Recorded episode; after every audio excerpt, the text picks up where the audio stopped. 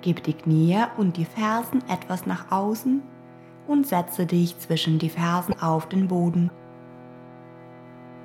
Wenn du diese Variation des Fisches nicht machen möchtest oder kannst, dann übe den Fisch mit ausgestreckten Beinen.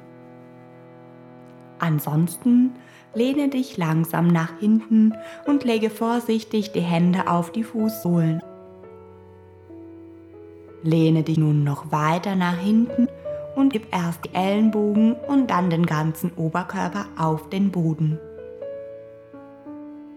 Bringe die Ellenbogen so eng wie möglich zusammen, Hände unter das Gesäß mit den Handflächen nach oben.